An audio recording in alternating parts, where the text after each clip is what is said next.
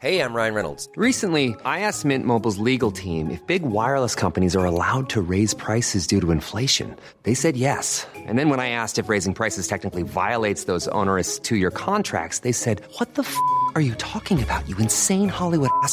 So to recap, we're cutting the price of Mint Unlimited from $30 a month to just $15 a month. Give it a try at mintmobile.com slash switch. $45 upfront for three months plus taxes and fees. Promo rate for new customers for limited time. Unlimited more than 40 gigabytes per month. Slows. Full terms at mintmobile.com. Una región, países distintos, problemas sin fronteras. Latinoamérica es la eterna promesa del desarrollo, también la eterna espera de un futuro que nunca llega. Para los medios, hoy hay más preguntas que certezas. Pensamos en suscripciones, pero no estamos seguros de que la gente pague por contenido. Pensamos en innovación, pero no estamos seguros de que el dinero y el tiempo nos alcancen. Pensamos en trabajar para los algoritmos, pero en el fondo no disfrutamos lo que hacemos. Pensamos que llegamos a millones, pero muchos de los que nos dan like ni siquiera recuerdan nuestra existencia. The Coffee Meeting, voces con pasión latinoamericana, voces enamoradas de las historias, voces con desafíos regionales. Yo soy Mauricio Cabrera y este es The Coffee Meeting con Jorge de los Santos desde Estados Unidos, Hernando Paniagua desde Colombia y conmigo desde México. The Coffee Meeting es un podcast de Story Baker por Mauricio Cabrera. Comenzamos.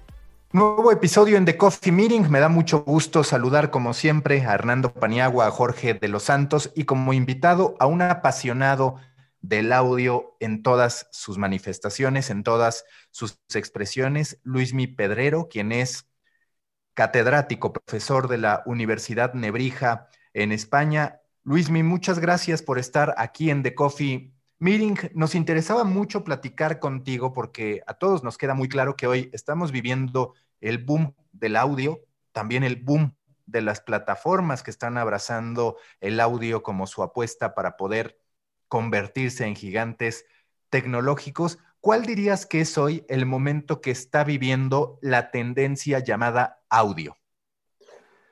Bueno, muchas gracias por, invitarme a estar aquí y, en efecto, es decir, el, ecosistema digital se va expandiendo y pues eh, yo diría que tras, tras eh, conquistar sobre todo pues el vídeo, y las plataformas que poco a poco le han restado impacto a la televisión tradicional, incluso al cine, es verdad que eh, está llegando ese nuevo dominio al territorio del audio.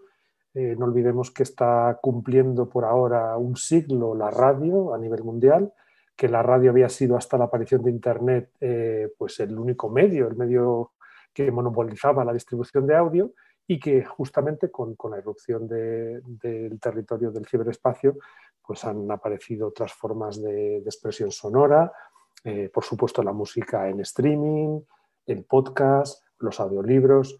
Y entonces el, progresivo eh, desarrollo de estas formas expresivas, por un lado, que están generando cada vez más variedad, que están dando lugar a nuevos formatos, a nuevas maneras de contar historias y es verdad, como decías, también las plataformas y los canales que permiten hacer llegar toda esa oferta al usuario, pues están llegando a este nuevo fenómeno que es el que muchos denominan de audificación, ¿no? de, la nueva conquista del audio, eh, del ocio y el entretenimiento digital.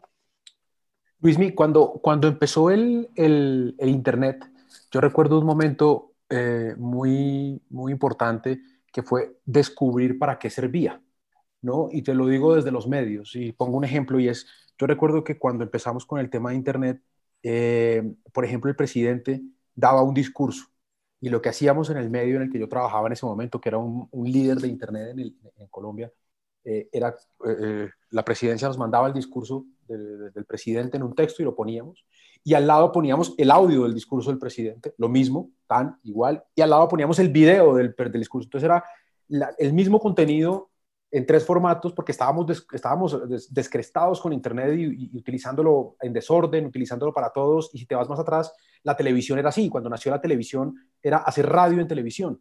La gente se paraba frente a una cámara a leer noticias y no le habíamos sacado provecho a la imagen.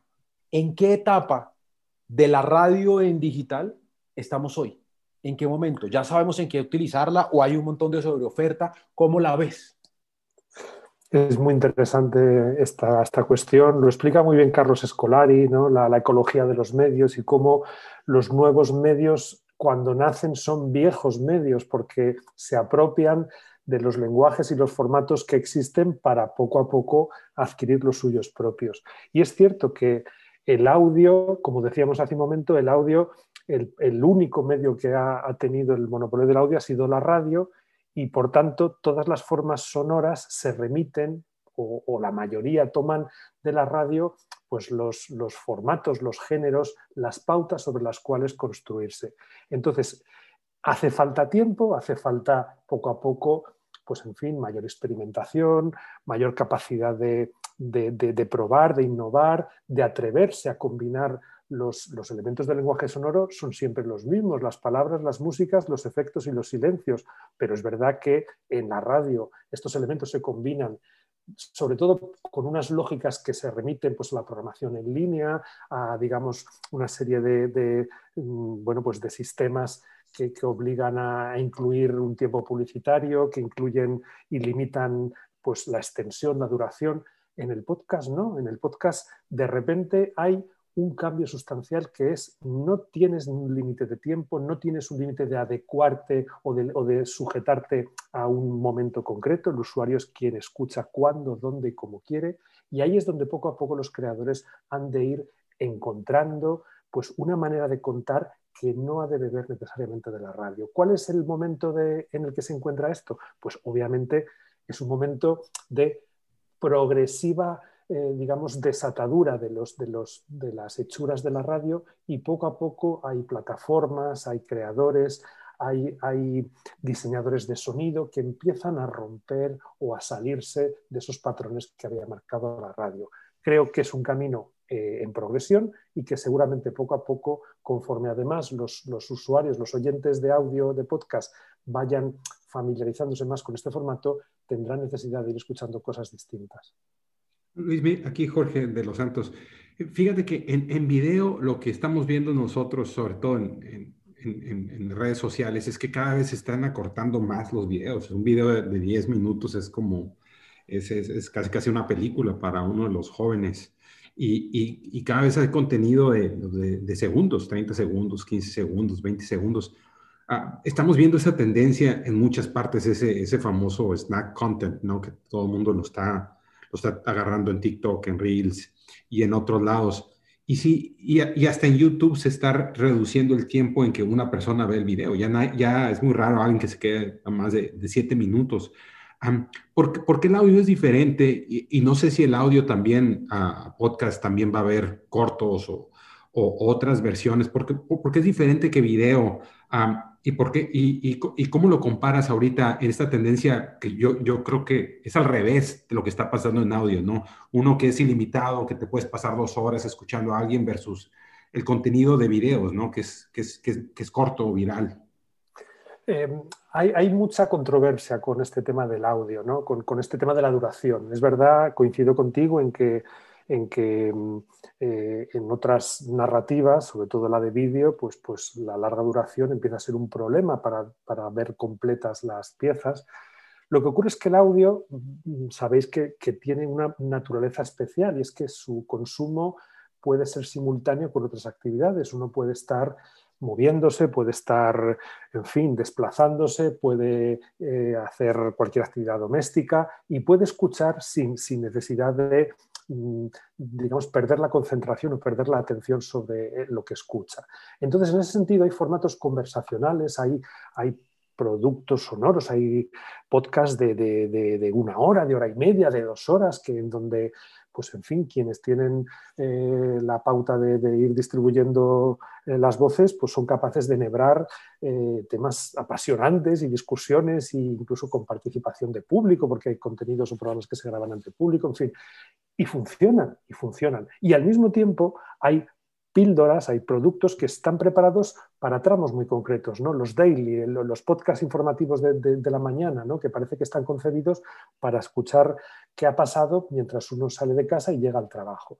Ocurrió que llegó la pandemia, ocurrió que dejamos de movernos y de repente lo que se constató es que la gente seguía escuchando, cambiaba el tiempo de acceso a esos podcasts, pero no perdía ni, la relevancia del contenido, aunque fuese en otro momento, ni la capacidad para escuchar programas de distinta duración. Nosotros hemos hecho un par de investigaciones sobre plataformas comparando distintos modelos en Europa, en América Latina, en Estados Unidos, y una de las preguntas es cuál es la duración dominante de los, de los contenidos alojados en las, plataformas que hemos analizado. ¿no? Y entonces sugeríamos pues, hasta 10 minutos, de entre 10 y 20, de entre eh, hasta media hora, en fin, varias. Todas las plataformas tienen contenidos de todas las duraciones, pero en todas ellas la mayor parte del catálogo se sitúa entre 20 y 30 minutos. Es decir, se asume que este es un poco el tiempo en el que un oyente tiene capacidad para disfrutar completo el contenido y si ese contenido le gusta y si hablamos de una serie o hablamos de un programa con capítulos que se van, digamos, actualizando, pues puede escuchar dos o tres, ¿no? Pero digamos que sí que es cierto que sin que esto condicione, porque insisto, la particularidad del audio y del podcast es que no está sujeto a una duración estándar, pues es verdad que estos, esta medida parece ser la dominante, la más estandarizada. Luismi, eh, eh, eh Hoy, pues el tema del podcast está muy de moda, casi que hagamos un podcast es como el montemos un bar de, los años 80, ¿no? Que, es como la idea que todos, que todos quieren. Y, y muchas veces la gente eh, no entiende cuáles son los elementos que condicionan el éxito de un producto radial. ¿Por qué, ¿Por qué lo pregunto? Porque la universidad nos ha dicho falsamente que todo depende del contenido, que si el contenido es bueno, va a ser exitoso. Y yo difiero con eso, porque, por ejemplo, cuando se trata de Internet, el, éxito de, un contenido no depende solamente de si es bueno o malo, sino de su distribución, de la hora de publicación, de si el thumbnail es bueno, de si el título es atractivo, de un montón de factores. En el caso del audio, ¿cuáles son los elementos que deberías tener en cuenta si quieres crear uno para condicionar su éxito. A mí se me ocurre y siempre he pensado que uno de ellos puede ser el momento de consumo. ¿A qué horas, espera que la, qué horas esperas que la gente lo consuma? ¿O mientras hace qué? Por eso que tú decías de que es una tarea que se puede hacer mientras eh, la alternas con otra. Pero en tu experiencia, ¿cuál, ¿cuál debería ser ese checklist que un creador de contenido eh, eh, que esté pensando en audio debería hacer para tratar de reducir al, lo menos que se pueda el riesgo de fracaso? Es, una pregunta que, que, le escucho cómo se le formula a muchos podcasters y a muchos creadores y, ellos te responden pues de manera franca diciendo que no hay una única fórmula como es, como es previsible, no hay una única eh, receta. Coincido contigo en que el contenido no es necesariamente la, clave, aunque al mismo tiempo sin un contenido atractivo es difícil que, la forma, que la estética, que, la producción, que el sonido sea por sí mismo capaz de sostener la atención. Y a partir de aquí, en efecto, hay una serie de variables que se van combinando. Em, fíjate, mi, percepción al, ir, digamos, analizando la progresión de eh, del consumo de audio y de podcast en los últimos años, mi percepción es que, cada vez va a tener más influencia en la labor de la plataforma. Porque a diferencia del vídeo, a diferencia de, en fin, de, lo visual, de, los mm, textos digitales, en fin, eh, eh, la, posibilidad de descubrir un audio es, mucho más compleja que, la de otros formatos, de la que, de la que otros productos digitales.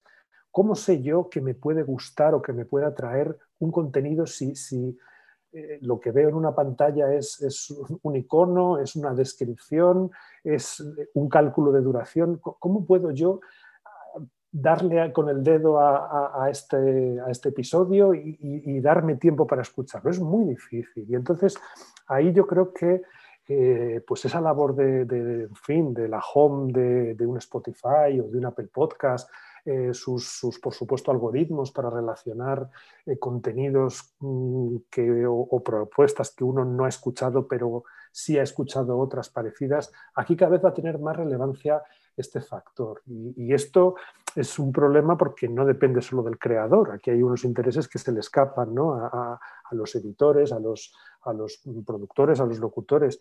Y sin embargo estamos en esta lógica digital, ¿no? de la que, en la que mm, pues, pues la, correlación de, indicadores de consumo por parte de cada uno y, de, los intereses de las plataformas puede dar lugar a que yo termine finalmente pulsando uno y no otro. ¿no?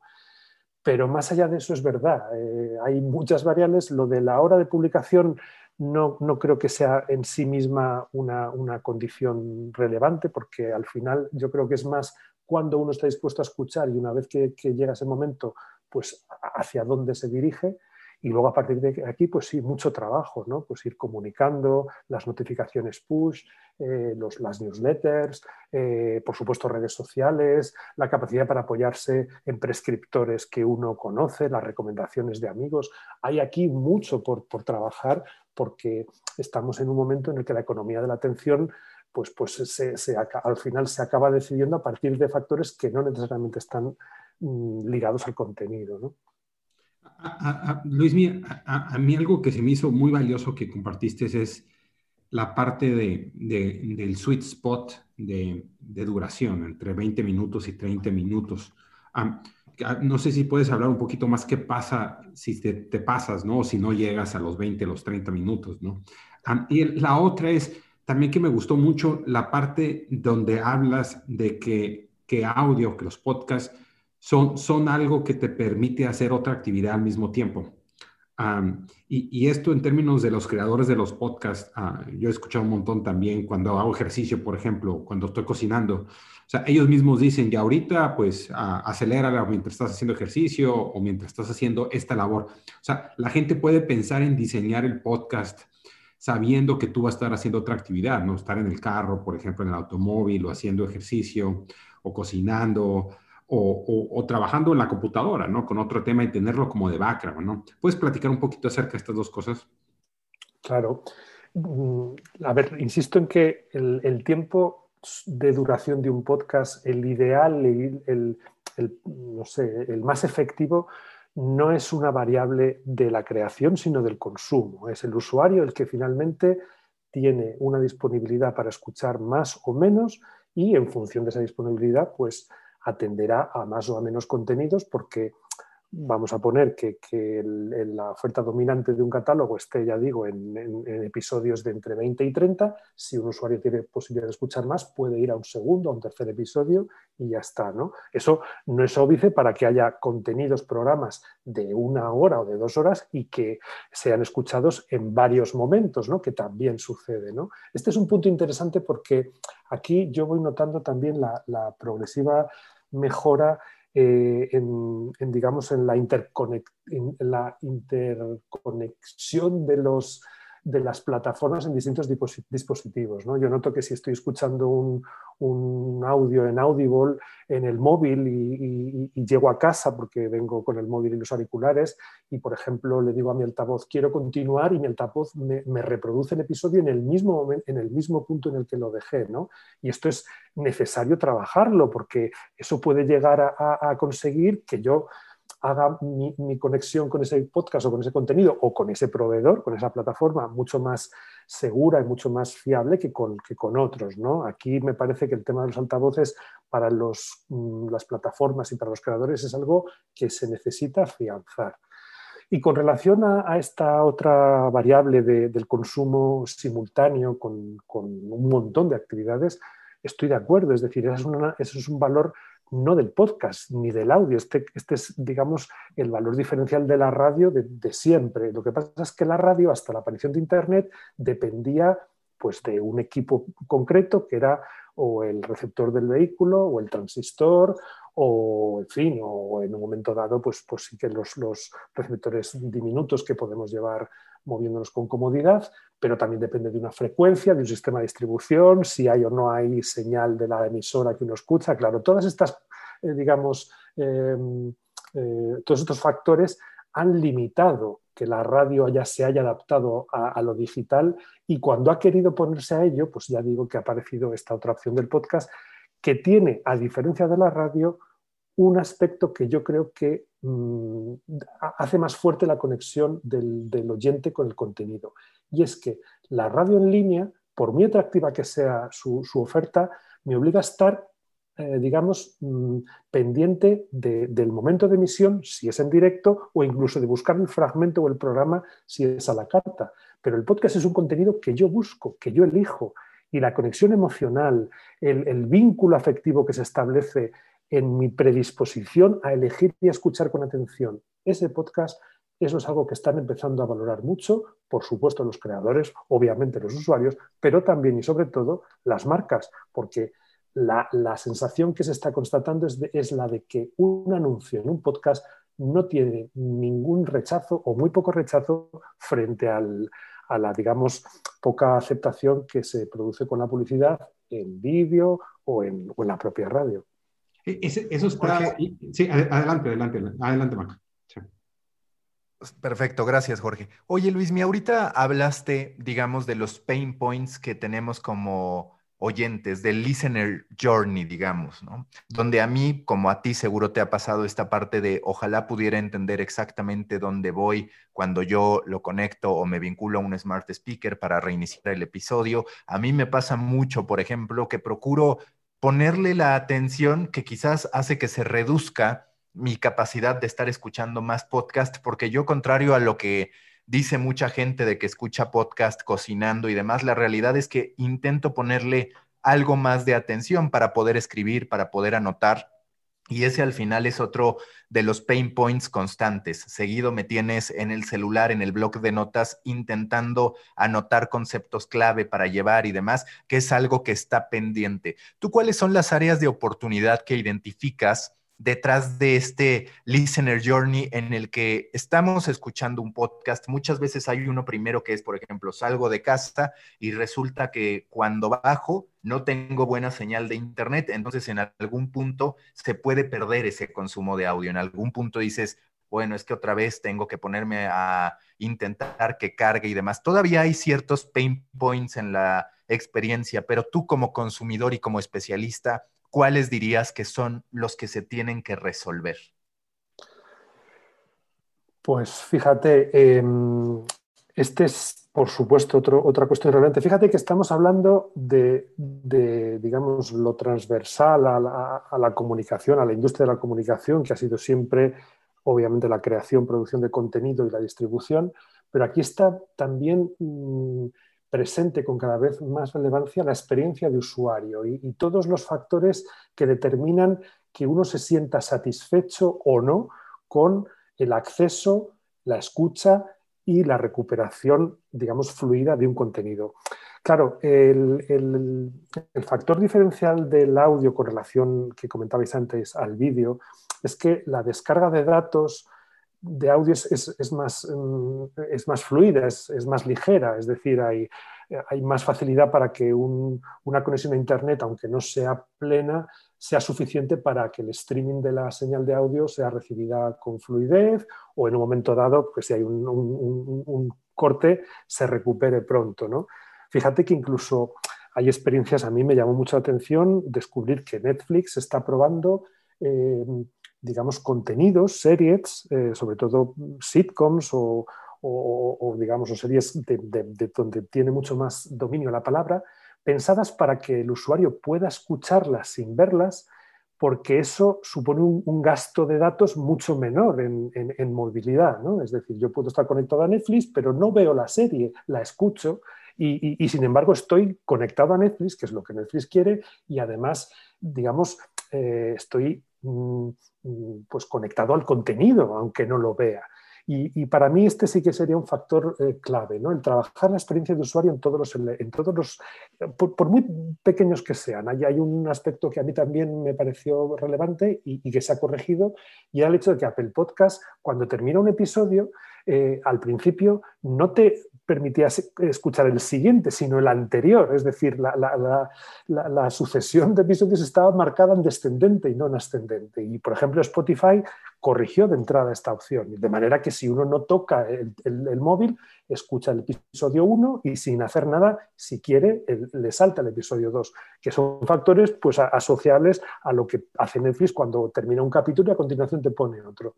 ¿Qué quiere decir con esto? Pues que es importantísimo, por eso decía yo antes que los factores de, de interés y sobre los que hay que trabajar ahora no están tanto que por supuesto están en el contenido y el tratamiento, sino también en esa, en esa esfera de empaquetado, de, de, experiencia de usuario ligada a la interfaz, ligada a todos los elementos que permiten, pues eso, que haya una escucha fluida y, completa. ¿no? Oh, yo traigo una pregunta a Luismi, a ver si, podemos regresar al tema que estábamos hablando de, cuánto es el, tiempo ideal, ¿no? no sé si puedes platicar un poquito acerca de, de, qué, o sea, hablaste de la, del tiempo que tiene el usuario, ¿no? O sea, el, usuario tiene un tiempo que es límite, ¿no? Que es 20 a 30 minutos. Yo después de 30 minutos, yo, yo tengo que hacer otra cosa.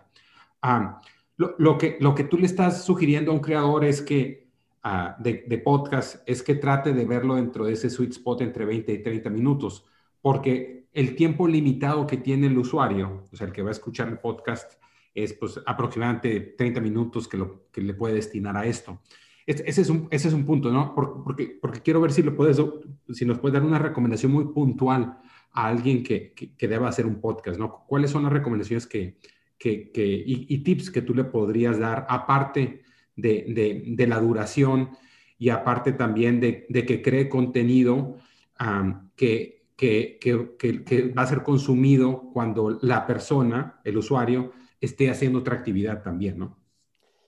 Bueno, yo, no quiero que, digamos, la, la, sensación sea la de que el tiempo eh, ideal ha de ser el, de 20, 30, 35, porque yo no lo estoy refiriendo como, digamos, valor eh, de, mejora del contenido, sino como, digamos, un estándar que se empieza a, percibir como dominante, ¿no? Insisto, incluso por las propias plataformas.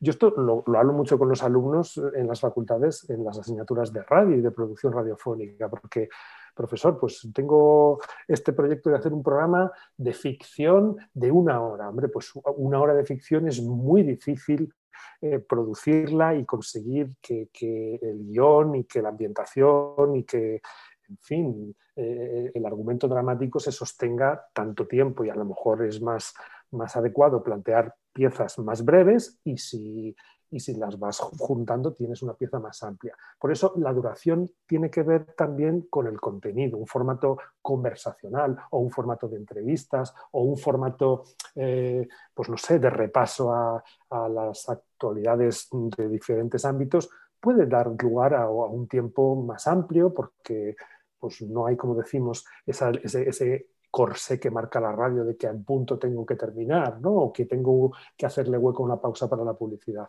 En cambio, otros contenidos, insisto, los de mayor profundidad, los de investigación periodística, por supuesto la ficción, eh, no sé, creo que este tipo de, productos, pues vale la pena hacer un esfuerzo para una mejor producción en menos tiempo y eh, y en un momento dado pues hacer más episodios si llega el caso. ¿no? Mi sensación es esa, de que más que el tiempo como variable genérica, es el género el que puede marcar la mayor o menor duración, la mayor o menor, mismamente, es decir, el esfuerzo que aunque a uno le guste mucho, el esfuerzo que uno tiene que hacer, como me señalabais antes, ¿no? para, para estar atento a un contenido, pues en fin, con, con una mayor profundidad, pues no, da para mucho. ¿no? Eh, Jorge Carrión ha experimentado en la plataforma Podium Podcast eh, en, la primavera de, 2020 con un formato que se parecía mucho al audiolibro, que se parecía mucho al ensayo sonoro. Son programas de 20, 25 minutos en los que uno ha de estar muy concentrado porque se están dando muchos datos, se están dando muchos nombres propios, incluso como le he escuchado yo decir a la propia directora de Podium Podcast, hay que estar con el bolígrafo y el papel apuntando. Bueno, pues, pues esto tiene posibilidad de hacerse, insisto, en un tipo de contenido y a lo mejor no en otro. ¿no? Es un poco también la misma lógica que con, las plataformas de vídeo cuando uno accede y puede ver documentales, puede ver series de, género sitcom, no puede ver series en fin, dramáticas de, de 20, de 25, de 55. Hay mucha oferta y cada uno elige y consume en función de su situación. Ah. Oye, Luismi, perdón, Jorge, que te interrumpa. Ahí te quiero preguntar, tú tocaste un tema que era el de las funcionalidades de descubrimiento, sobre todo, que hacen falta en las plataformas de audio. Y también hay otro punto que me parece medular, a ver qué opinas, que es, si bien hoy vivimos una proliferación de plataformas, de redes sociales, dentro de todo, cada una tiene su diferenciación y su público bastante claro.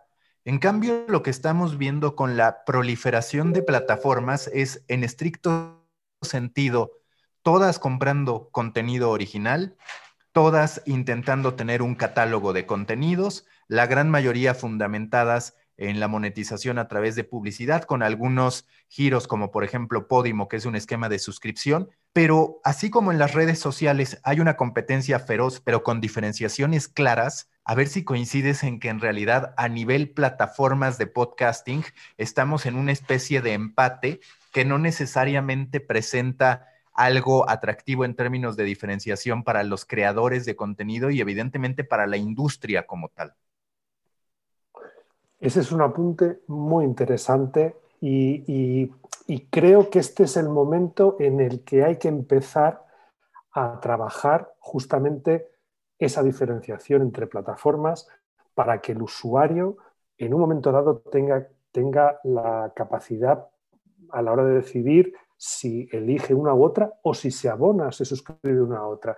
Piensa que esta, esta reflexión se puede mm, aplicar y extender también a las plataformas de vídeo, es decir, uno tiene Netflix, tiene HBO, tiene Amazon Prime Video y bueno, podemos, podemos eh, analizar los catálogos y es verdad que puede haber un tipo de producción más, más, eh, más amplio en una que en otra, pero se aproximan mucho los, temas, las, eh, los géneros, los tipos de contenido. ¿no? Y en el audio, insisto, tienes razón en que hay una cierta similitud, pero ya veremos. ¿eh? En España, Audible se ha lanzado hace un mes eh, con, un precio, con una cuota de 9,99 euros, mm, muy parecido en dólares, y este no es un precio barato, es lo mismo que está costando Netflix. Entonces, para convencer a un usuario de que pague 9,99, tiene que haber un catálogo de verdad diferencial, de verdad bien construido y de verdad eh, pues capaz de sujetar y, de hacer eh, sostenible esa cuota, ¿no? de hacerla rentable para el usuario. ¿Están apostando por contenidos diferenciales? Sobre todo audiolibros. Yo mm, no sé si en un momento dado Podimo también lo está intentando trabajar, si el, concepto audiolibro, que es un híbrido entre... Eh, entre podcast y, narración, es decir, no es una narración a muchas voces, es eh, la lectura de un libro, pero muy bien trabajada, bueno, pues puede ser un elemento diferencial. El catálogo de audiolibros de Audible es, es, inmenso. Los audio shows, los podcasts también son, son buenos, son algunos muy originales. Mira, una de las líneas que está trabajando Audible y que me parece diferencial es el concepto del podcast transmedia. Es decir, ha habido series que han triunfado en televisión, ahí está Em, Expediente X, ahí están series españolas que han funcionado muy bien y lo que se están trabajando es guiones nuevos con las mismas voces de los actores, o bien los, los, originales en Estados Unidos o las voces que los doblaron en España. Esto es muy interesante. Esto es lo mismo que decíamos antes de Netflix con sus, con sus productos que pueden ser vistos o escuchados. Y si vuelvo a ver imaginaros o vuelvo a, imaginar las aventuras de Mulder y Scully en, la plataforma Audible. Aquí necesito un buen guionista, necesito una buena producción sonora. Evidentemente eso tiene un precio, evidentemente eso tiene un coste para el usuario, pero eso está en una plataforma de pago y no está en una plataforma gratuita. Ahí, por ejemplo, hay una diferencia, ¿no? Y hay más, ¿vale? También hay un contenido interesante que se está trabajando en las plataformas de pago, que es el de la información, el de la investigación es que un podcast de periodismo de investigación también tiene un coste. No es ponernos a hablar de, qué nos parece, en fin, tal o cual temática. Y aquí hay un trabajo, aquí hay un coste y también puede haber una capacidad de atracción de, de nuevos clientes, de nuevos abonados porque lo que hay ahí no está en las, en las radios. A mí me parece que ese es un, punto en el que con el tiempo podremos ver, fíjate, no solo la diferencia entre plataformas entre sí, sino incluso la, la, apuesta que hagan las plataformas para diferenciarse de la radio, que este va a ser el elemento clave, que estamos hablando de que el audio ha estado ligado durante muchos años a consumir emisoras de radio categorizadas y clasificadas en función de de sus programaciones generalistas o especializadas y es posible que las plataformas de podcast vayan a, convertirse en alternativas a la radio.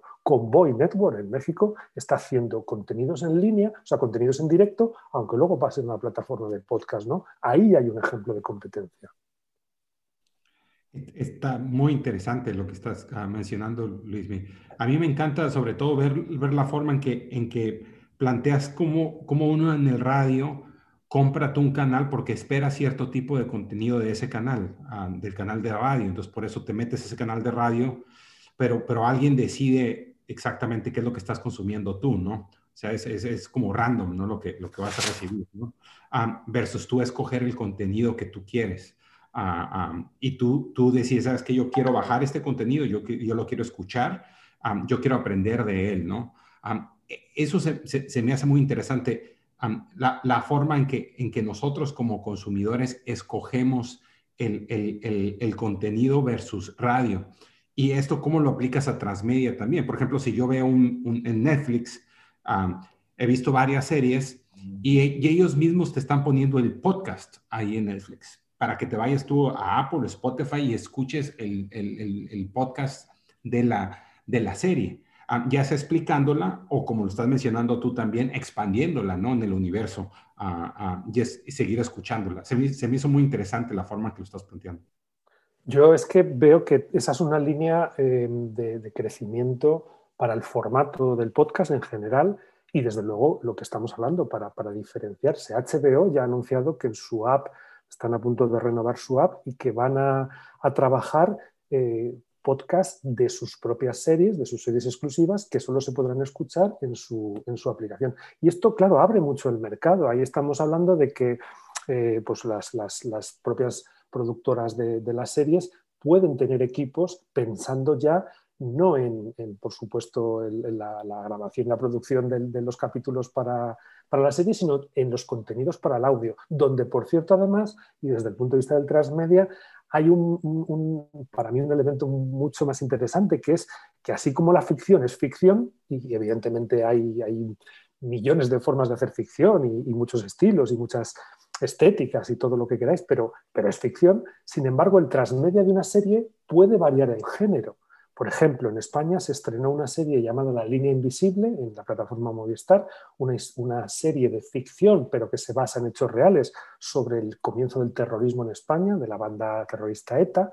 Y en cambio, el podcast Transmedia era basado en la realidad a partir de entrevistas y reportajes a las personas que eh, que evidentemente en aquel momento histórico pues cuentan lo que sucedió de verdad. Entonces, no es lo mismo, pero el que ve la serie y luego escucha el podcast pues como, como, el propio concepto de transmedia ¿no? establece, amplía su capacidad de, comprensión de la ficción, que no es ficción, que es realidad, pero que está ficcionada, pero la, amplía y la completa con las voces y las personas y los testimonios que de verdad aportan o completan esa ficción. Entonces, ahí es muy interesante porque ¿Qué se puede hacer con un podcast ligado a una serie? Se puede hacer de todo, se puede hacer conversación, se puede hacer investigación, reportaje, se puede hacer eh, otra ficción, que es lo que estábamos hablando antes con Expediente X, una nueva ficción que solo se escucha.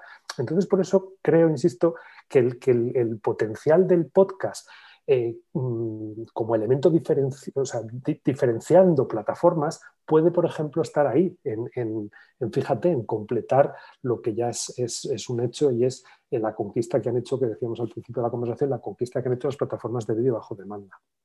Y, luego le agregas también Internet, por ejemplo, con lo que hizo HBO con una de las series, no solamente hizo el podcast, sino también hizo un sitio de Internet donde tú podías bajar archivos, documentos, también. Entonces puedes leer cosas, puedes escucharlas en el podcast y puedes ver la serie, ¿no? O sea, sí, yo creo que hay esta experiencia 360 que puedes tener a través de diferentes medios, creo que es una buena área de oportunidad para, para medios tradicionales, ¿no? Cómo se pueden expandir no solamente a podcast, pero cómo puede utilizar los medios digitales como, como Internet, nada más para bajar archivos y documentos. No, no, e, era nada más complemento, ¿no? Para los, para los superfans de, de, de esa serie, pero se, se, se, me hace muy interesante, ¿no? cómo podcast puede también ser una herramienta para, para enriquecer la experiencia que tú tienes en, en, en una serie, ¿no? O en, o en, un artículo periódico, o para una novela también, lo puedes hacer, ¿no? Sí, sí, sin duda. Oye, Luis, mi... Introducing Wondersuite from Bluehost.com. Website creation is hard, but now with Bluehost, you can answer a few simple questions about your business and get a unique WordPress website or store right away. From there, you can customize your design, colors, and content. And Bluehost automatically helps you get found in search engines like Google and Bing. From step-by-step guidance to suggested plugins, Bluehost makes WordPress wonderful for everyone. Go to bluehost.com/wondersuite. Adelante. Dale, dale. No, perdón, si es por cerrar, es decir, que el, que el, el, audio, desde luego, el, transmedia ha contemplado el audio y la radio. Se hacían en su día programas de radio sobre Star Wars, ¿no? Como, como ejemplo emblemático de, un producto transmedia. Pero, insisto, la, la potencialidad del podcast como elemento de expansión o de ampliación de, de, cualquier otro contenido matriz, pues es evidente, ¿no? Y es evidente en términos creativos, pero también en términos, eh, pues, pues bueno, de, de esta estrategia de, de comercial, ¿no? de, convertir plataformas, operadores o productoras en, en especialistas en, en, un formato mucho más maleable, mucho más versátil, mucho más sencillo y, y barato comparado con lo audiovisual, pero igualmente con capacidad de engagement como lo son otros productos digitales. ¿no? Oye, Luis, ¿será que el término transmedia va a ser de esos términos que en su momento adoptamos y después dejamos de mencionar? Por ejemplo, periodismo digital. Incluso se le llegó a llamar ciberperiodismo. Después hablamos de periodismo ciudadano. Todos esos términos no se usan más. El término transmedia percibes que va a terminar desapareciendo porque todos vamos a tener en nuestro ADN esta idea de que nuestros podcasts, nuestros esfuerzos pueden viajar a distintos lugares y no solo eso, también habilita esta exploración que tú mencionas, por ejemplo, con Netflix generando series en las que sobre todo tú vas a estar oyendo más que viendo. Es decir, las plataformas del futuro tendrán que estar pensando en cómo alimentar todos los sentidos y ya no necesariamente en que un usuario tenga que pasar por este dolor, si así lo quieres ver, que es tener que trasladarse de una plataforma a otra para poder estar decidiendo entre video, audio y demás, que digo, YouTube es una buena muestra de cómo la gente muchas veces en vez de estar viendo el video solamente lo está escuchando, pero vamos a ir hacia allá, hacia, digamos, pequeños sitios de un podcast, pe pequeños aterrizajes donde pueda estar todas sus distintas manifestaciones? Bueno, es, mmm, interesantísima esta, esta idea y, y, a ver, sin que parezca cómoda mi, respuesta, son, son hipótesis que podrán ser o no. Creo en, coincido ¿no? en la idea de que hay términos que en, en, su aparición son muy innovadores en su propia formulación, ¿no? el transmedia, era algo pues, como la convergencia, como el cross-media, son palabras que, parece que van asociadas al futuro y el futuro ya es presente y, los terminales hoy son los terminales, los smartphones, ¿no? las, eh, conexiones a Internet a través de dispositivos que integran todo tipo de, narrativas, de, lenguajes, pues en sí mismos ya lo son todo. ¿no? Entonces es verdad que eh, con el tiempo no podrá ser un valor eh, añadido el transmedia, sino es un valor esencial. ¿no? Eh, son atributos que poco a poco van a tener que aportar, pues como dices, ¿no? todos los contenidos o todas las, las, creaciones que aspiren a llegar al usuario. A mi modo de ver hay, un, hay un, quizá un, un, eje transversal a todas ellas, que es el de las redes sociales y las narrativas que están impulsando las redes sociales. ¿no? Es decir,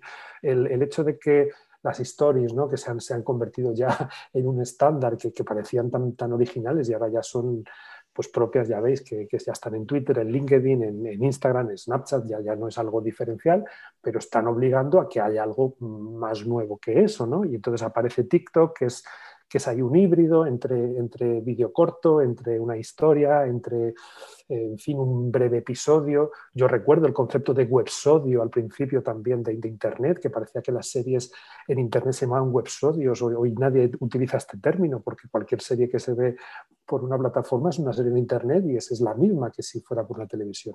Entonces, todo esto me conduce hacia, hacia la idea de que, en efecto, las, las, las estrategias para hacer llegar al usuario eh, las creaciones que, pueden ser sonoras, audiovisuales o pueden ser pensadas pues, para, para solo ser leídas o para ser una mezcla de muchas cosas. Todo esto va a ser eh, innegociable, va a tener que estar de raíz en la, en la propia gestación de un producto. Y este es un, un trabajo, una, una exigencia que por un lado es estimulante, por otro lado puede resultar pues en fin, un problema porque, porque obliga a que cualquier productora disponga de perfiles profesionales, eh, pues en fin, polivalentes, que sean capaces de muchas cosas a la vez. Y esto a mí, eh, en esta conversación, me lleva al punto en donde estoy, que es en la universidad y en las facultades de comunicación, que debemos estar atentos más que nunca a todas estas nuevas demandas, demandas profesionales, que son en el fondo demandas de usuarios para saber dar eh, respuesta a quienes se forman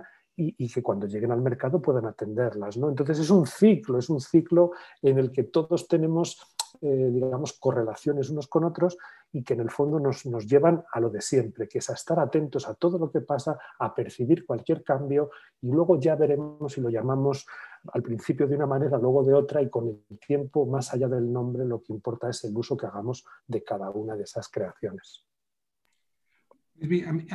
Yo, yo, yo que soy nuevo el podcast, ¿cómo, ¿cómo, los mides? ¿Cómo, estabas platicando ahorita que tú estás haciendo, la, mayoría de las personas hacen otra actividad, ¿no? ¿Cómo mides tú a podcast? O sea, ¿cómo, estás midiendo el éxito? Ah, si la gente pone atención o no. ¿Cómo alguien puede saber si tiene éxito en un podcast? No nada más en, términos que la gente lo escuche, sino, sino que, que realmente aprendas, ¿no? Y que, entiendas algo, ¿no? O sea, porque, o sea, sobre todo cuando estás haciendo otra actividad. Eh, eh, no sé si puedes platicar un poco de eso, o sea, la medición de los podcasts. Es, compleja esta, esta medición porque, digamos, tecnológicamente hay, hay, pues en fin, hay ciertas contradicciones, ¿no? El podcast nace vinculado a la sindicación RSS, eh, es una especie de, código que, te avisa de que hay una nueva, un nuevo episodio de un programa y entonces uno puede descargarse el episodio y durante muchos años eh, las mediciones de los podcasteras eran la, de cuántos episodios se habían descargado, pero eso no, equivale a una escucha. ¿Cuántos episodios se descargan y nunca son escuchados? Entonces, digamos que el punto está ahora sobre eh, el, el consumo, sobre cuántos, es decir, si os fijáis, la estrategia diferencial, creo, más, más evidente entre Apple Podcast, que es Apple, fue quien, quien apostó por el formato, quien lo puso en el mercado, quien ha sido, mm, entre comillas, el dueño y señor, hasta que han entrado otros players a competir. ¿Cuál es la gran diferencia entre Apple y Spotify? Spotify basó su, su actividad inicialmente en la música y sobre todo en el streaming, en la escucha digamos, sincrónica en el momento. Es decir, yo no descargo música, yo estoy accediendo a, los enlaces de las canciones y por tanto Spotify sabe en todo momento, y de ahí su poderío, eh, sabe cuánto tiempo dedico a qué canción, a qué género, si la canción la escucho entera, si salto, si, si cambio de artista, si cambio de, eh, play, de playlist, etc. Y esto, trasladado a los podcasts, creo que permite identificar mucho mejor no voy a decir el éxito, porque esa palabra pues, connota demasiadas acepciones, pero sí la aceptación. Es decir, cuando un podcast se escucha de principio a fin, hay que presuponer atención por parte del usuario, más aún si detrás de un episodio viene otro o si no viene ese día y viene en un momento posterior, ¿no? que es lo mismo que hacen las plataformas de vídeo bajo demanda cuando miden el éxito o la aceptación de sus nuevas producciones. Y este sí que es un indicador válido. Si tú estás probando un podcast y no te gusta, no lo vas a escuchar, aunque dure 20 minutos, no lo vas a escuchar, saltas a otro. O si un episodio dentro de una serie tampoco te gusta. Entonces yo creo que este es un indicador porque, insisto, el podcast, lo mismo que una serie eh, bajo demanda, presupone decisión, presupone voluntad y lo que nadie habitualmente hace es voluntariamente consumir algo que no le gusta. Creo que este es un indicador sobre el que se están articulando decisiones y de hecho pues, Spotify está aplicando al podcast la misma estrategia algorítmica que con la música. Detecta quién escucha eh, qué contenido, cuánto tiempo, desde qué dispositivo, en qué momento del día y a partir de ahí construye una serie de recomendaciones que hacen pues, crecer esa bola y multiplicar. Ellos están presumiendo de que han conseguido al incorporar podcast no que el usuario deje de escuchar música, sino que dedica más tiempo a la plataforma a este nuevo contenido. Entonces, en definitiva, es un, es un fin, es, en esta mm, línea que yo más o menos creo que estoy apuntando, creo que el podcast ha, aprendido de muchas de las estrategias que, ha utilizado, eh, que han utilizado las OTTs de vídeo.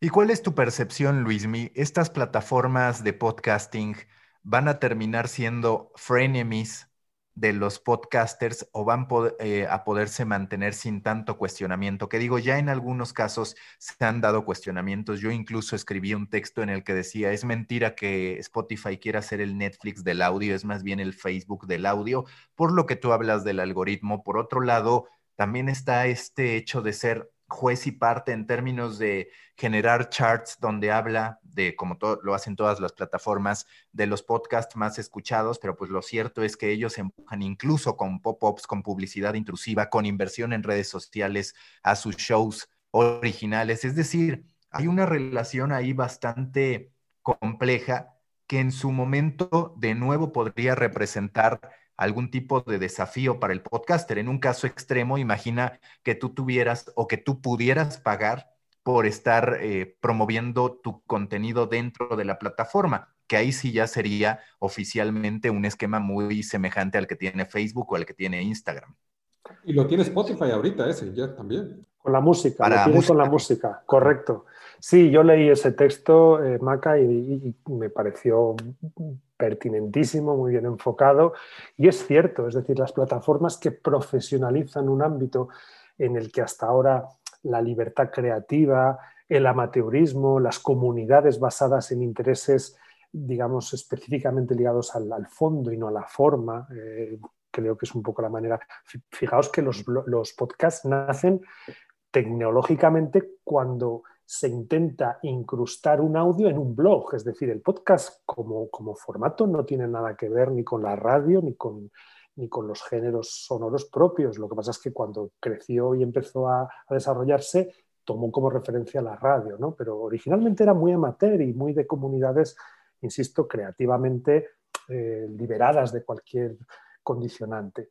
Es verdad que, estas plataformas, pero vuelvo a lo mismo y que no parezca comodidad, insisto, Netflix o HBO o Amazon no están promoviendo cine independiente, no están promoviendo, digamos, producciones por fuera de lo mainstream, o si las están promoviendo es en beneficio suyo porque consideran, las han producido, consideran que pueden generar ahí un nuevo mercado. ¿no? Y a cambio hay plataformas de vídeo bajo demanda que están muy centradas en géneros, en estilos, en, fin, en contenidos que no están en esas otras plataformas. Y yo diría que con el audio pasará, ya está pasando. Hay plataformas alternativas o independientes o que se siguen sosteniendo a partir de, insisto, mm, comunidades basadas en, intereses afines eh, por contenidos, porque les suponen un punto de encuentro y además, mm, aquí en España hay algunas que, es que se resisten, no quieren abandonar ese espíritu original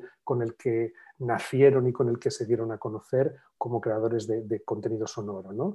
Y yo creo que habrá, como siempre, mercado para todas, obviamente sabiendo que las, grandes pues van a tener más capacidad de llegada, más capacidad de descubrimiento, pero no anularán. ¿Por qué? No, es, una cuestión, como siempre, de, de variedad, de, nicho, ¿no? de capacidad de que cada uno encuentre lo que le gusta.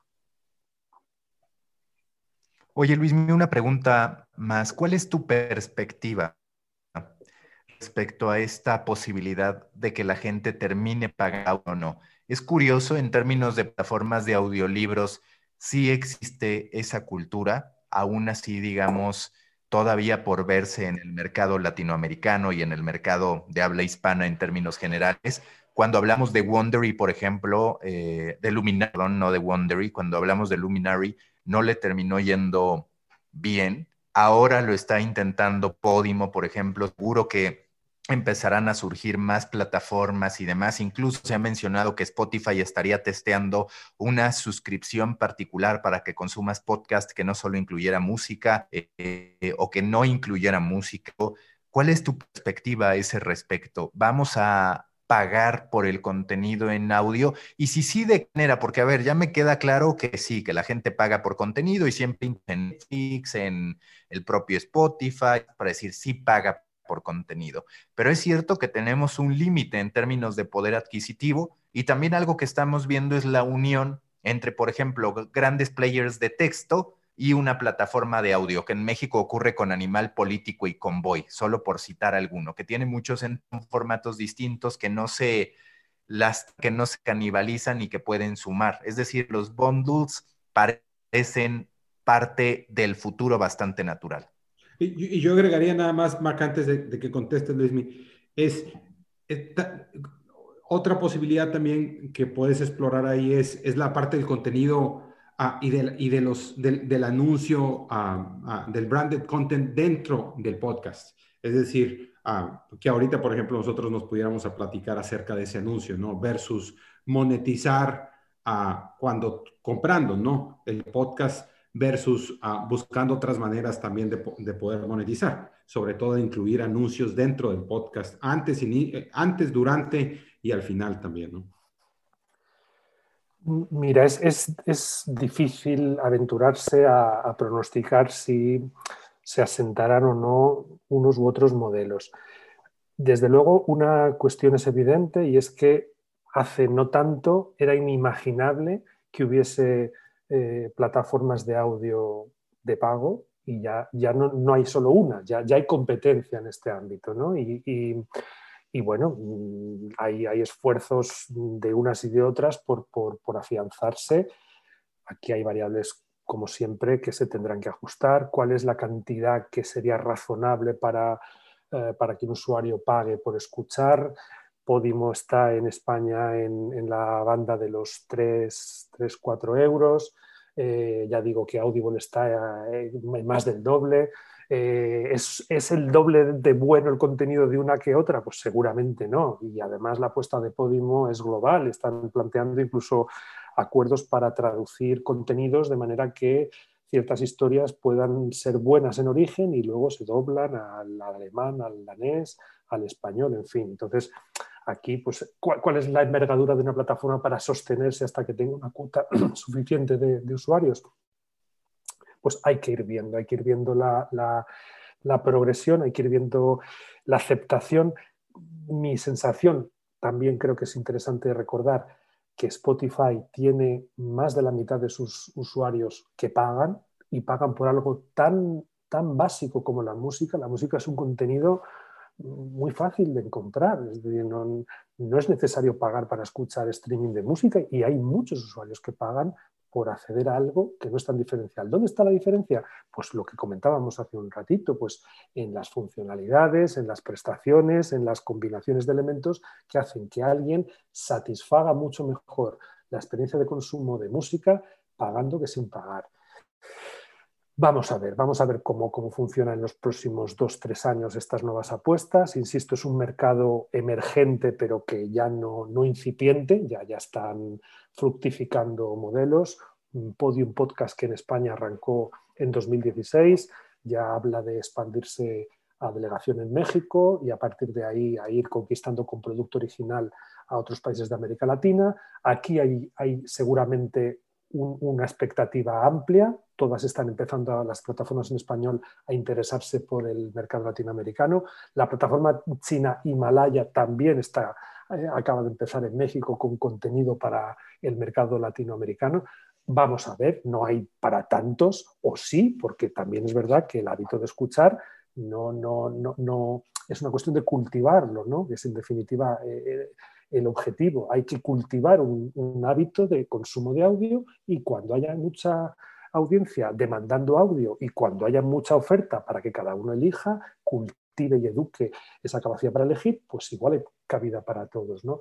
Yo sí creo que hay horizonte para el pago, para no, digamos, salirme de la pregunta sin, sin un compromiso. Sí creo que hay mercado para, para el audio, sí creo que este mercado de, plataformas de pago va a estimular la creación exigente, a, va a, ayudar a producir mejor contenido y aquí lo que hace falta es pues, tener creatividad, tener acierto, pues igual que con, insisto, el ejemplo de, otros mercados de contenido, ¿no? ser constantemente pionero y, saber detectar mm, demandas para llegar antes que los demás. Una pregunta más, Luismi se habla no solamente del audio como un aspecto de consumo, es decir, el usuario escuchando, sino también de que nos estamos preparando para la hegemonía de la voz. En vez de estar nosotros tecleando aquello que buscamos, ya sea en la pantalla de nuestro smartphone o en nuestro ordenador, cada vez más le estamos hablando a smart speakers. ¿Tú qué percibes a ese respecto? ¿Se va a terminar consolidando el tema de la voz como el hilo conductor de nuestra navegación, de nuestra experiencia en términos de consumo de contenido e información? Mira, aquí hay, hay dos, cuestiones. Eh, están mejorando mucho los asistentes de voz, están mejorando en el reconocimiento de las órdenes, en la respuesta, en, en fin, en, la interoperatividad entre dispositivos, porque el mismo asistente puede estar en el móvil, en el altavoz, y poco a poco se va a incorporar a más, a más gadgets, ¿no? Y luego está eh, eh, la, digamos, la rutinización de ese hábito por parte de, los usuarios, ¿no? de que poco a poco naturalicemos este gesto de hablar y, de replicar y de convertir la voz en, la interfaz dominante ¿no? de, interacción con Internet. Yo, sí percibo, porque los, estudios sistemáticamente, eh, los que se hacen, los que hace Triton y, eh, Edison en, Estados Unidos, los que se hacen en Europa, sobre todo en Reino Unido y Alemania, que son los países donde antes se lanzaron estos equipos, hablan de esto, de que, de que lo que más se nota es que quienes lo tienen lo utilizan cada vez más y, lo utilizan para cada vez más cosas. Las dos, las dos cuestiones son importantes. Eh, hay otro factor, me parece, que va a jugar a favor de ellos y es que los niños que, ven a sus padres utilizar estos dispositivos, digamos que, los, los, incorporan de manera muy natural a su, a su propia eh, digamos, interacción digital. ¿no? Eh, ya, ya no tienen que aprender de cómo se hace, que a los adultos nos está costando más, pero eh, el que nace hablándole a Alexa y, jugando con Alexa, conforme se va haciendo mayor, ya, ya tiene esa, esa pauta rutinizada. Insisto, yo creo que eso sí que se va a convertir en progresivamente un, un, estándar. ¿no? Va, a ser la, la, la, interacción por voz, va a superar poco a poco a la táctil o a, la, de, digamos, el, teclado.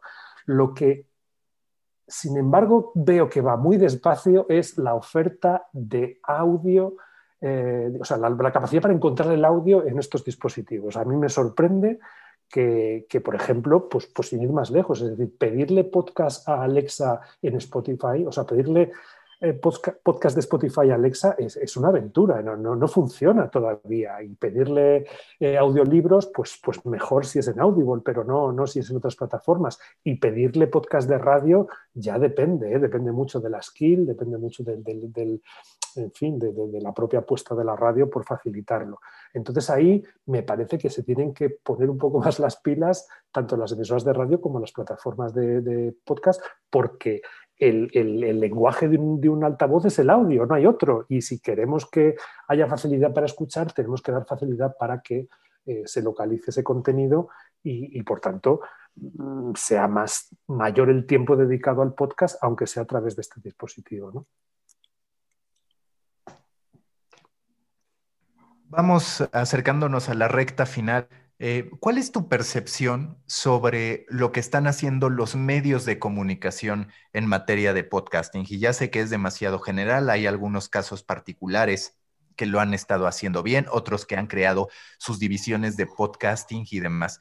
Pero yo en diversos espacios he sostenido que ante las principales tendencias, muchas veces los publishers tradicionales se han quedado atrás. Es decir, en YouTube pues son creadores de contenido independientes los que la terminan rompiendo, independientemente de que algunos medios tienen canales con por ahí un millón de usuarios, dos millones, pero no necesariamente se catapultan. En materia de podcast, también muchas veces hablamos de que los grandes casos de éxito no son de publishers establecidos. A ese respecto, ¿cuál es el análisis que tú haces sobre los medios de comunicación en su traslado, en su manejo, en su aterrizaje? de oportunidades en podcasting?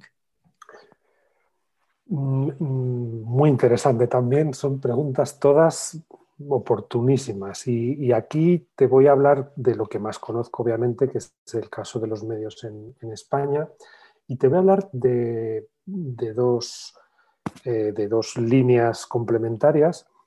En primer lugar, obviamente la, radio, la industria de radio, que poco a poco empieza a tomarse más en serio el podcast, porque en un primer momento la única oferta que ellos decían podcast, que no es podcast, era radio a la carta, es decir, empaquetan eh, su contenido lineal ya emitido y, el usuario puede escucharlo pues, pues en cualquier momento. Eso no es un podcast, eso es radio bajo demanda. Pero es verdad que poco a poco han empezado a producir contenido específicamente eh, dirigido al consumo online, no se emite previamente en antena.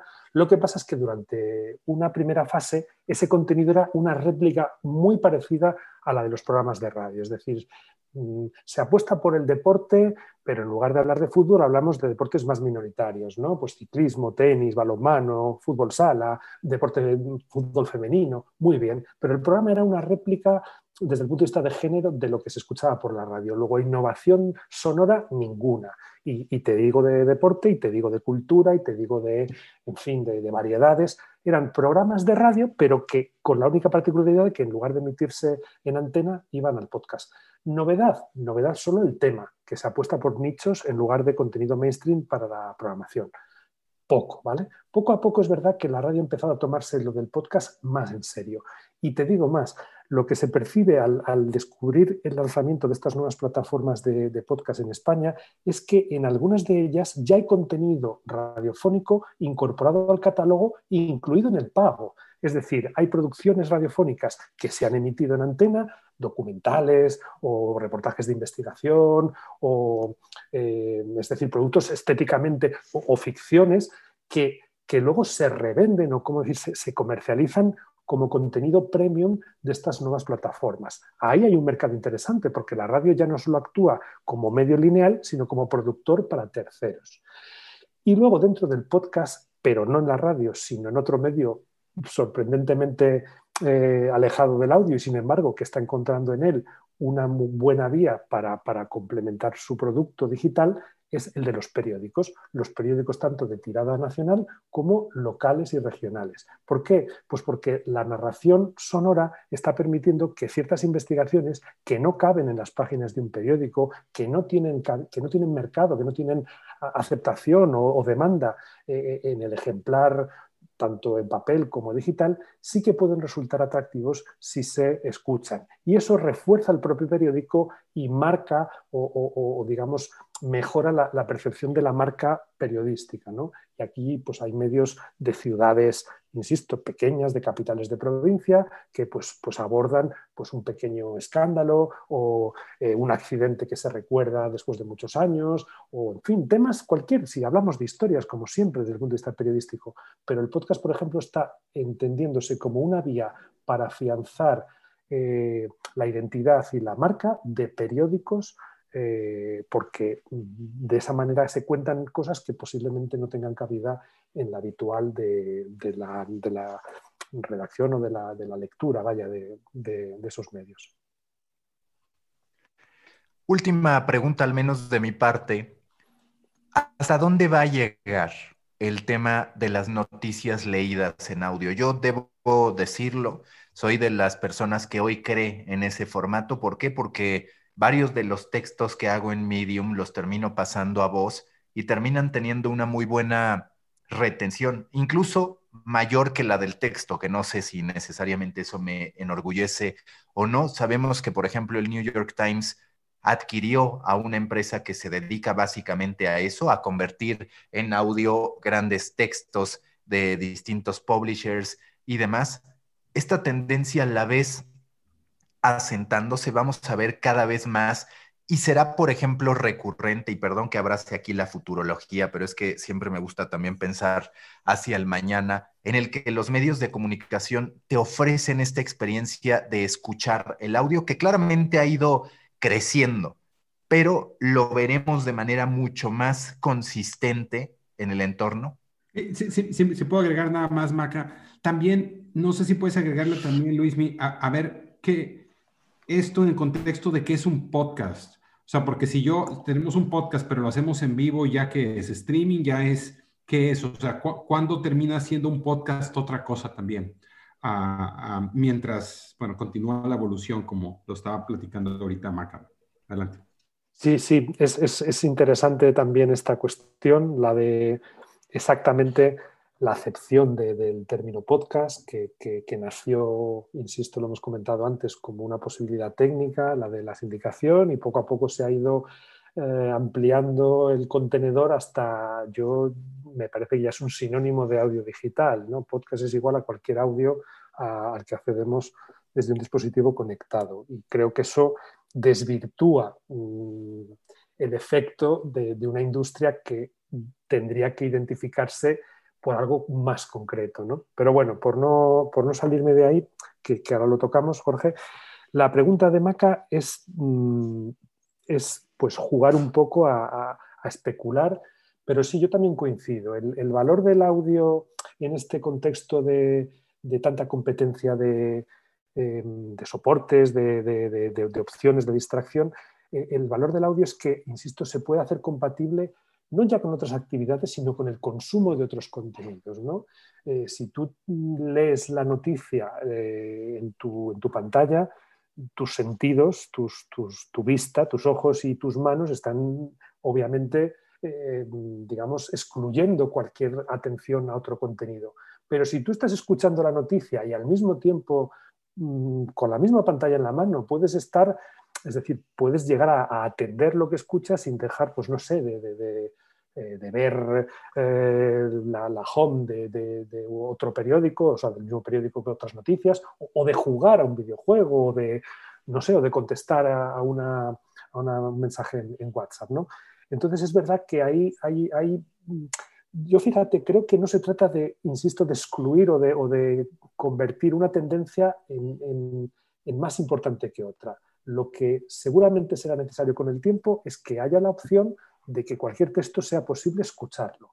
De manera automatizada, las, herramientas de síntesis de voz están avanzando a una velocidad inimaginable. La capacidad para que una voz artificial haga creíble y haga natural la lectura de un texto va a ser muy pronto, bueno, pues tan, tan indistinguible como los bots que ya redactan noticias. Entonces, sí, sí que coincido en que esta tendencia, o sea, en que esta estrategia, perdón, de hacer llegar la noticia por voz puede ser mm, pauta, puede ser, digamos, una, opción casi, casi eh, común, porque ayuda a que sea consumida y a lo mejor si, eh, obligamos al, lector a dedicarle tiempo, pues, pues no se consume.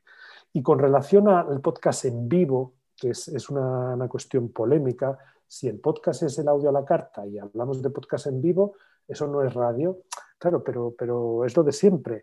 Eh, va a haber una confluencia al final. No sé si conocéis que BBC este verano anunció que, estaba replanteándose si a sus divisiones de televisión y radio las llamaba screen y audio, porque, porque qué es radio y qué es audio en un momento en el que puedo escuchar en directo o a la carta o puedo escuchar un canal lineal o puedo escuchar un, audio, digamos, cerrado, ¿no? Em, aislado.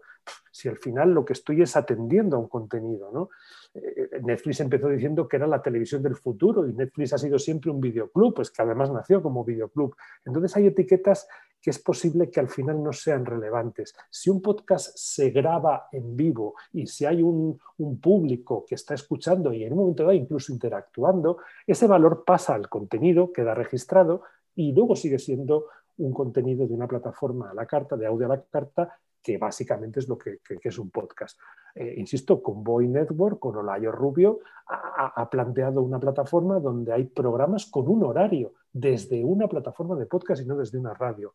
Eso es radio, eso es podcast, ellos llaman emisión en vivo, pues es un contenido de audio. Es muy posible que con el tiempo ciertas etiquetas dejen de tener la relevancia, la trascendencia que le damos hoy y al final, y más cuando quienes ya no conocieron ni la televisión cuando era el aparato, ni el receptor, el transistor de radio, cuando ya no haya gente que, recuerde eso, es posible que prescindamos de tantas etiquetas. Oye, Luis Milla, para finalizar, ¿Tú qué recomiendas leer a la gente que quiere informarse sobre la industria del audio? ¿A quiénes sigues? Y en lo particular, si es que hubiera un libro que para ti compilara mucho para entender el poder del audio, ¿cuál sería? Solo como recomendación para la gente. Es, complicado porque el, ritmo de, vértigo que, se percibe en la industria audiovisual y en su transformación digital, pues hace que, los libros que son desde un punto de vista conceptual documentos que un poco, pues en fin, profundizan y se detienen en determinados temas, pues, pues es evidente que, pasa muy poco tiempo desde que un libro se publica con algo reciente hasta que ese contenido ya está superado. ¿no? obstante, sí, sí que hay aproximaciones puntuales que merecen ser tenidas en cuenta en el ámbito del audio, en el ámbito de la, radio, del podcast. Yo, fíjate, y, que no parezca, porque además no, no, vendo nada, yo, yo obsesionado como estoy por ayudar en mi tarea como, como docente universitario, en ayudar a los alumnos a que sigan un poco la actualidad, eh, yo he creado un, agregador, un periódico que actualizo semanalmente, se llama Pantallas, Ondas, Frames y Bits, que es una manera de, de, intentar aglutinar ahí todo lo que tiene que ver con el sistema audiovisual en el entorno digital. Y es una, recopilación semanal de noticias, de informes, de, datos que va, pues bueno, mm, recogiendo pues en 15, 20, no más, o 16, no, nunca hay un número cerrado, pero no más de estas, las noticias más importantes y yo me centro sobre todo en el ámbito del audio, del vídeo, de la cultura digital.